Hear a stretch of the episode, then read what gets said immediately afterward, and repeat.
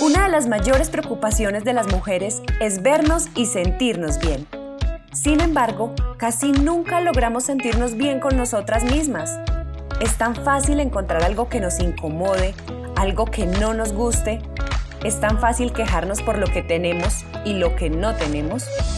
Soy Laura Cardona y he decidido crear este espacio único para ti, mujer, que eres imperfectamente perfecta, donde te hablaré en ese idioma que solo entendemos las mujeres o que muchas veces ni nosotras entendemos. Tómate este espacio para ti, vuélvete tu propio reto, impúlsate a tu viaje de transformación interior para que lo veas reflejado en tu cuerpo y en tu vida. Quiero darte la bienvenida a este podcast, Mujer Imperfectamente Perfecta.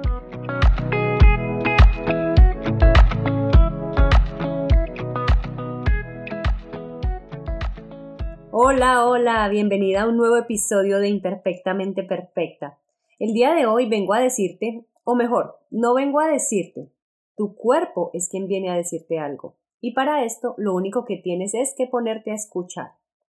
Y antes de empezar, quiero compartirte algo que me sucedió en mi primer trabajo, hace ya algunos años. Recién me gradué como arquitecta, empecé a trabajar en una obra de una gran compañía y tenía bastantes responsabilidades a mi cargo.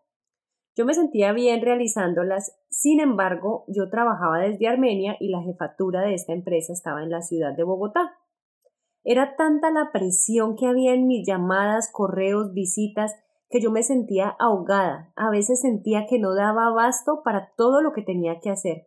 Y además de esto, tenía un interventor que cada que venía a visitarme me dejaba paralizada con todo lo que pedía, literalmente, me sentía acosada de tanto trabajo. De hecho, a veces me pedía que consiguiera cosas que ni siquiera estaban a mi alcance, solo porque a él le parecía.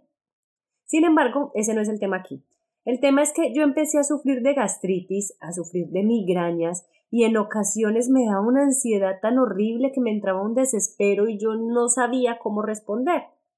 Cuando le compartía a alguien de mi casa mi estrés me decían de eso se trata, así es el trabajo, es normal que te sientas así, ya empezarás a acostumbrarte.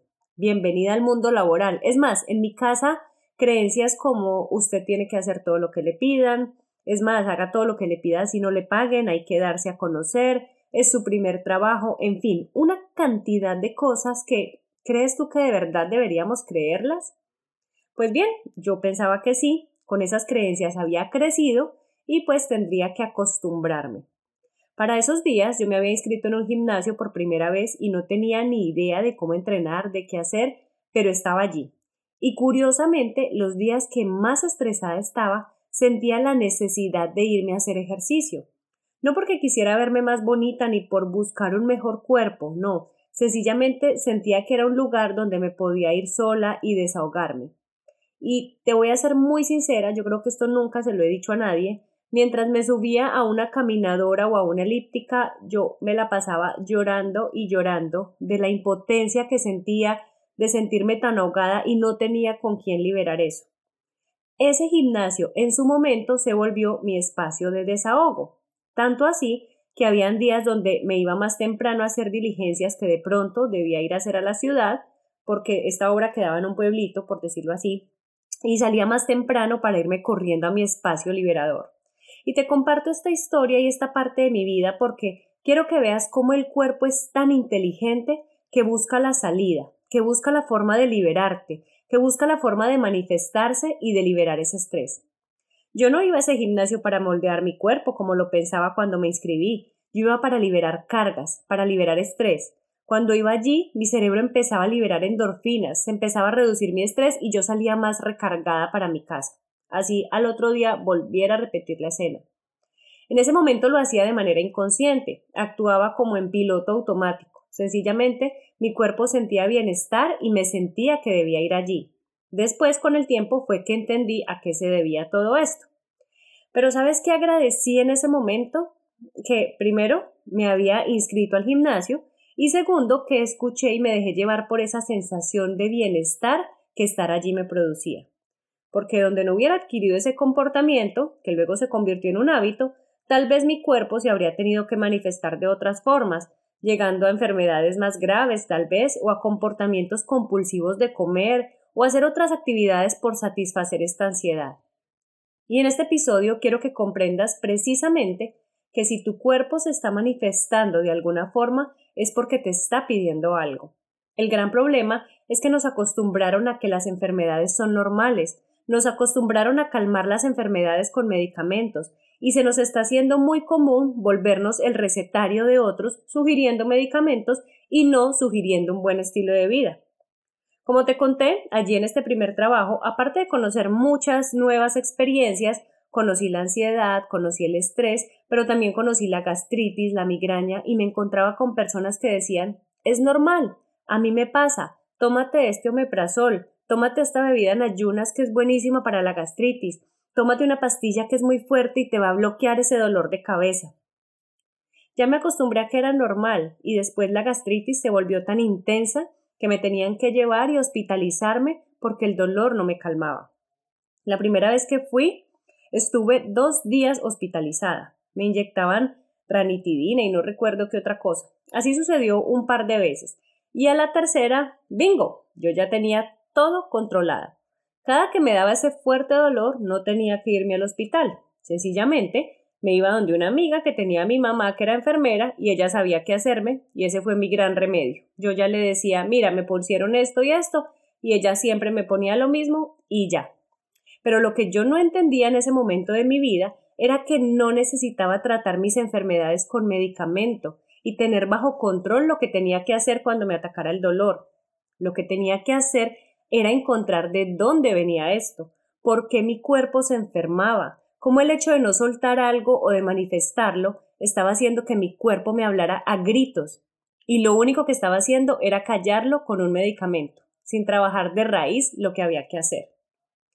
Tal vez si en ese momento de mi vida hubiese tenido la información que tengo ahora, habría practicado un poco de meditación o habría buscado otras actividades que me hubiesen permitido liberar el estrés. De hecho, después de varios años, me encontraba con personas que me decían Oye, Laura, ¿y qué fue lo que tomaste al fin para que se te quitara la gastritis? Porque a ti te daba durísimo. ¿Qué te funcionó finalmente para yo tomarlo también?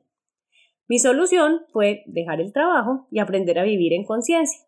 Entendí que no es normal tener ciertas enfermedades y entendí que las enfermedades son gritos desesperados que está dando nuestro cuerpo. Nuestro cuerpo es tan inteligente que saca todo un batallón para empezar a atacar las amenazas pero muchas veces terminas enfermando porque no le queda de otra. Y así como me pasó a mí, sé que a ti también te puede haber pasado o te puede estar pasando.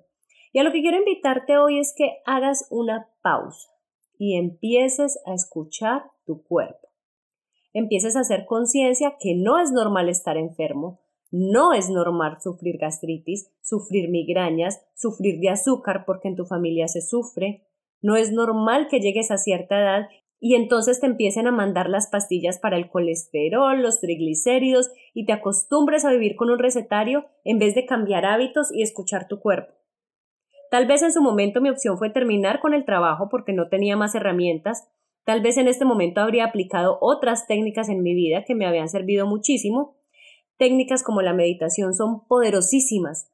El hecho de cambiar hábitos, de tener rutinas, de hacer ciertas actividades, de rodearme de las personas que son, son herramientas poderosísimas a la hora de liberar nuestro cuerpo y cargarlo de cosas positivas.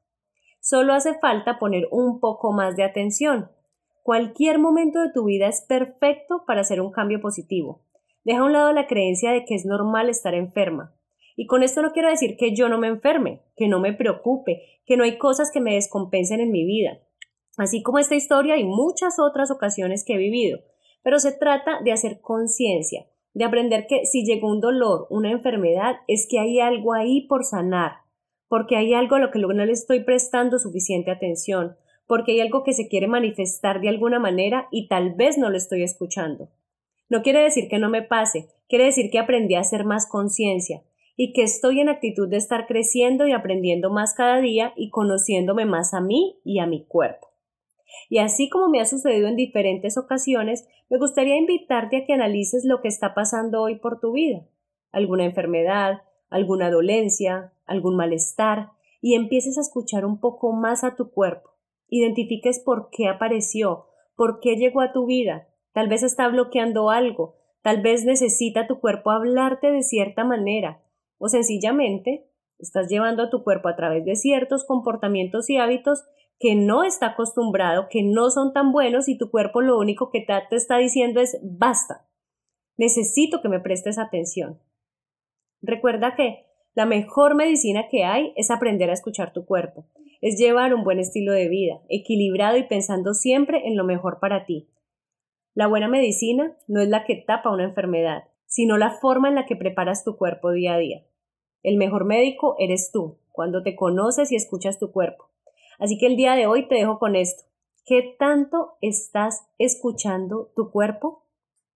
Como en cada episodio, me encanta poder compartir contigo este espacio Recuerda que si quieres más información me puedes encontrar en mis redes sociales como arroba Laura Cardona AM.